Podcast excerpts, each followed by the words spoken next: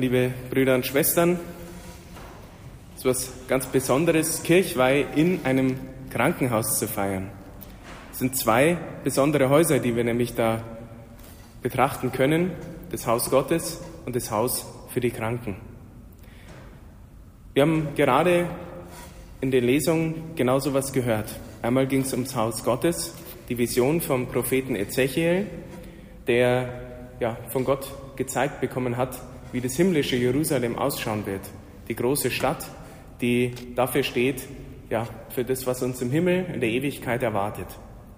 Auch das passt wunderbar in diese Zeit, wo ja das Heilige Land gerade angegriffen wird. Letztendlich ist es ja irgendwie immer so. Man kennt gar keine Zeit, wo nicht da irgendwie Krieg ist, wo das Heilige Land nicht angegriffen wird und wo gekämpft wird da unten. Ich finde alleine deswegen schon, weil dieses ganz kleine Land, das gar nicht viel hat, keine großen Ressourcen oder sonst wie, dadurch, dass es schon tausende Jahre immer umkämpft ist, muss doch auch der Ungläubigste erahnen, dass es doch irgendwie ein wichtiges Land ist. Übernatürlich wichtig, da, wo sich Gott ausgesucht hat zu wohnen. Eben damals im Tempel und jetzt im übertragenen Sinn im Tempel, nämlich der Kirche. Und wir haben es gerade gelesen, was da herauskommt. Es strömt ein Fluss hinaus aus diesem Tempel und da, wo der hinkommt, wird alles gesund. Und deswegen ist es wunderbar, dass auch in diesem Krankenhaus eine Kapelle ist. Denn wofür steht denn dieser Fluss? Es sind die Sakramente. Das ist quasi der Fluss des Blut und Wasser aus dem Herzen von Jesus, was kommen, was da rauskommt, sind die Sakramente der Kirche, ist Gott selber, der sich quasi da verströmt. Und überall, wo dieser Fluss hinkommt, da kommt der Segen Gottes, da kommt die Liebe Gottes, da kommt Heilung, Befreiung, alles, was es braucht für uns Menschen. So wie vielleicht die Schwester Johanna dann nachher mit der Kommunion rausgeht, könnte man sich überlegen, ähm, sie geht hier aus diesem kleinen Tempel, in dem wir sind, und bringt die Kommunion, bringt den Fluss der Gnade zu denen, die, die ihn am meisten brauchen. Dann haben wir gehört, so haben wir gehört, was über Gott, über seine Liebe, über den Tempel. Dann kam die Lesung, wer wir eigentlich sind. Also von der Gottesperspektive auf uns gesehen, wir sind Mitbürger, wir sind Erben, wir sind Hausgenossen Gottes. Also wir sind nicht Fremde in diesem Tempel, sondern wir gehören da absolut dazu. Jeder, der hier sitzt, gehört direkt hier hinein. Ist genau am richtigen Ort. Sobald wir getauft sind, sobald wir ähm, gläubig sind, den Glauben wirklich angenommen haben, uns für die Taufe entschieden haben, dann passt es wunderbar zusammen. Durch die Taufe sind wir ein Tempel geworden, ein lebendiger Tempel, der Tempel des Heiligen Geistes. Und auch hier ist es so, im Tempel wohnt Gott. Seit der Taufe lebt er in uns und in den Sakramenten nehmen wir ihn immer wieder auf. Und dann haben wir gehört im Evangelium die ganz berühmte Stelle, wo Jesus fragt, für wen halten die Menschen mich? Denn dieser Fluss, dieser Tempel, dieses Verströmen der Liebe Gottes, das passiert ja nicht automatisch. Man muss schon hin zum Wasser. Der Baum muss schon zum Wasser hingepflanzt werden, sonst kriegt er das nicht ab. Und so ist es eben bei uns.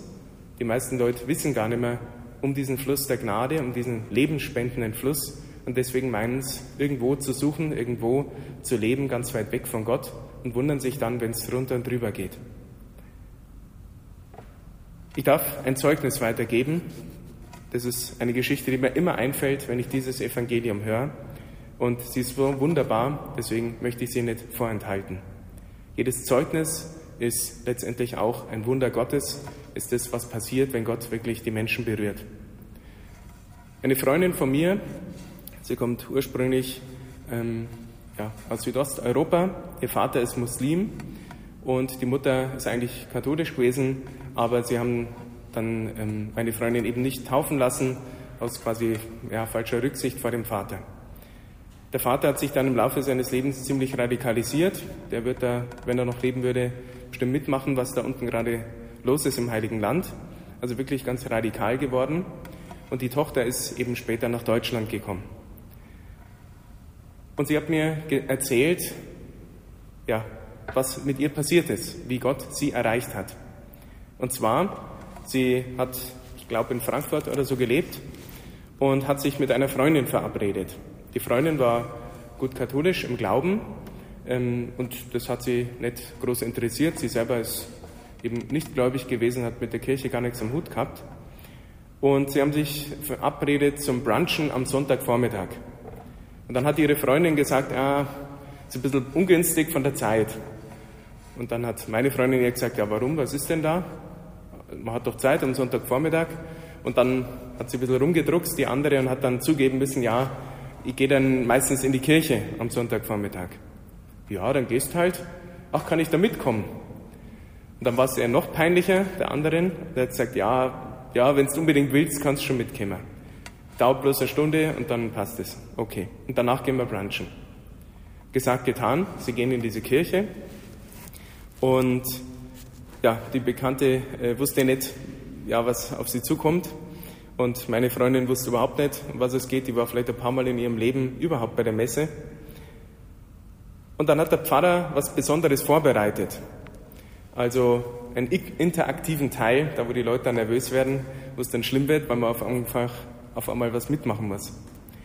Und zwar hat er Zettelchen hergerichtet, in jeder Bank lagen Zettel und Stifte. Und die Predigt, ich denke mal, sie ging genau um dieses Evangelium. Ähm, ich weiß es nicht genau, meine Freundin konnte sich auch nicht genau erinnern, aber sie wusste, was am Ende dieser Predigt vorkam. Nämlich, jeder sollte draufschreiben, für wen halte ich denn Jesus? Wer ist Jesus eigentlich für mich? Und die Leute haben dann ein, zwei Minuten Zeit gehabt, kurz zu überlegen, das auf den Zettel zu schreiben. Okay, und meine Freundin hat es auch irgendwie probiert. Dann war die Messe rum und die beiden Damen sind rausgegangen und die Bekannte meiner Freundin war total der war das so peinlich gewesen. Hat gesagt, jetzt nehme ich die einmal mit zur Messe und dann gleich so was Peinliches und so was Schlimmes, wo man mitmachen muss. Und hat sich dann beim Rausgehen schon entschuldigt und hat dann gesagt, du, das ist sonst überhaupt nicht so. Normalerweise ist das gar nicht so. Und wollte dann das quasi irgendwie rechtfertigen, dass es ja so schlimm war anscheinend. Und meine Freundin hat dann gesagt, ja, warum denn, warum tust du denn so? Denn das war der schönste Augenblick ihres Lebens. In dem Moment, wo sie überlegt hat, wer Jesus für sie ist. In dem Moment hat sie die Liebe Gottes gespürt und hat erkannt, er ist der Weg, die Wahrheit und das Leben. Es ist wirklich ein übernatürliches Eingreifen Gottes gewesen. Sie hat nicht viel gewusst von Jesus, eigentlich fast gar nichts, aber in dem Moment hat sie gewusst, das ist der Herr. Jesus ist der Herr. Und dann ging die lange Geschichte los. Sie hat sich taufen lassen und so weiter und so fort. Und ja, in frommen Kreisen trifft man sich dann und so habe ich sie dann kennengelernt. Und sie ist ganz eine gläubige Frau, lebt ihren Glauben ganz bewusst. Und ja, so ist es, wenn dieser Fluss der Gnade zu uns kommt. Und wo kommt der Herr? Aus der Kirche.